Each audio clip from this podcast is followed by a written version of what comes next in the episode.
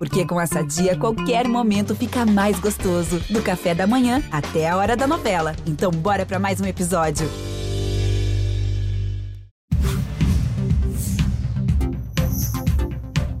E aí, tudo bem? Seja muito bem-vindo ao Resumão GE, o seu podcast diário aqui do GE. Globo. Hoje é dia 30 de setembro de 2022. Muito prazer, eu sou o Lucas Garbelotto e a partir de agora eu te conto tudo o que foi notícia no mundo do esporte.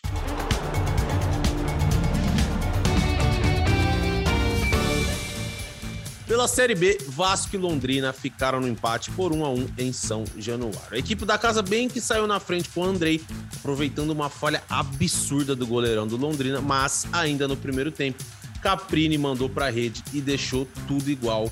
1 a 1 fim de jogo lá em São Januário. Agora o Vasco da Gama segue na quarta posição com 49 pontos ganhos e o Londrina é o quinto com 46. Logo atrás vem o Sport que também tem 46 pontos e segue na briga, segue tentando subir para a primeira divisão do Campeonato Brasileiro. E no outro jogo da noite na Série B, o Tom Bense venceu o Novo Horizontino por 2 a 0. Os gols foram marcados por Marcondes aos 48 minutos da primeira etapa e por Jean Lucas aos 39 do segundo. O jogo pela 32ª rodada da Série B praticamente garante a permanência do Tombense na segunda divisão. Por outro lado, o Novo Horizontino se vê cada vez mais perto da zona e muito ameaçado de entrar no Z4. Flamengo informou nesta quinta-feira que o Bruno Henrique vai passar por mais uma cirurgia no joelho. No dia 15 de junho, durante a vitória por 2 a 0 sobre o Cuiabá, o atacante sofreu uma lesão multiligamentar. E nesta quinta-feira, o Flamengo informou que o prazo de recuperação, apesar da nova cirurgia, segue igual, será mantido de 10 a 12 meses. As diretorias de Corinthians e Flamengo definiram a carga de ingressos para as torcidas visitantes nos jogos da final da Copa do Brasil, que serão nos dias 12 e 19 de outubro. Na primeira partida em São Paulo, no Anel Química Arena, serão 2,8 mil torcedores do Flamengo. E na segunda partida, a decisiva no Maracanã, o Timão terá 3,8 mil torcedores presentes no estádio. Palmeiras entra na reta final do Brasileirão com certeza de que não terá o Allianz Parque por dois jogos dos cinco como mandante que ainda tem para fazer na competição. O clássico contra o São Paulo no dia 16 e a partida contra o Havaí no dia 22 serão na Arena Barueri por causa de shows da banda Coldplay na Arena Palmeirense. O Verdão é o líder do Campeonato Brasileiro com 60 pontos, 9 a mais que o Fluminense, que é o segundo colocado.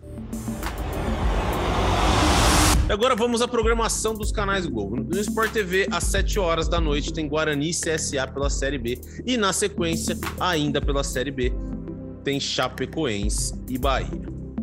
No Sport TV 2, às 9 da manhã, tem Mundial de Vôlei Feminino com Brasil e Japão. Na sequência, Bulgária e Canadá. E ainda pelo Mundial de Vôlei Feminino, o Mi-6 tem Estados Unidos e Alemanha.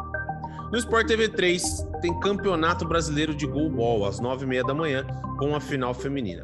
Às 6 horas da tarde tem Libertadores de Futsal masculino com a partida entre Cascavel e São Lourenço. E às 7h45 da noite, fechando a programação no Sport TV 3, tem Liga Nacional de Futsal com Corinthians e Joinville. E no Premier, você acompanha todos os jogos da Série B e com exclusividade Operária Vila Nova e Sampaio Correia e Grêmio. E aí, você já viu os novos podcasts aqui do GE? O Partiu Qatar traz histórias, curiosidades e o caminho de cada seleção rumo à Copa do Mundo. Toda quarta e sexta uma seleção diferente, como num álbum de figurinhas, até completarmos as 32. E o É Campeão mostra a trajetória do título de grandes clubes brasileiros que fazem aniversário redondo neste ano aqui no ano de 2022.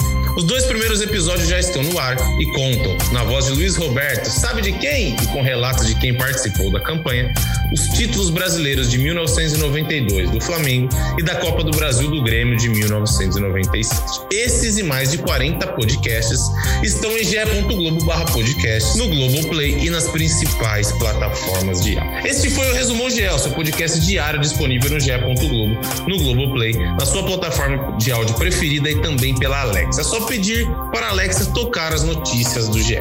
ge.globo podcast. Se assine, se inscreve e favorite.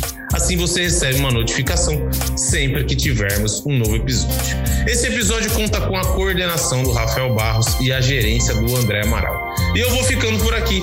Voltamos na próxima madrugada. Um abraço a todos e tchau, tchau.